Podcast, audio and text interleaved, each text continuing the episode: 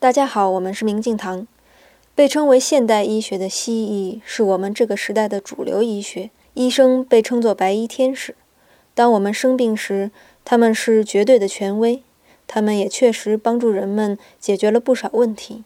在一线临床医生的不断努力下，医疗技术不断的改进，也大大降低了手术过程中的死亡率，这些都是不争的事实。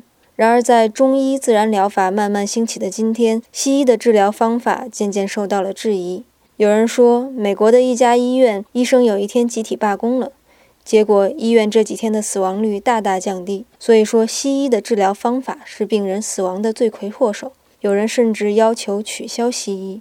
我想说的是，笃信西医是极其片面的，神话中医也是偏颇的。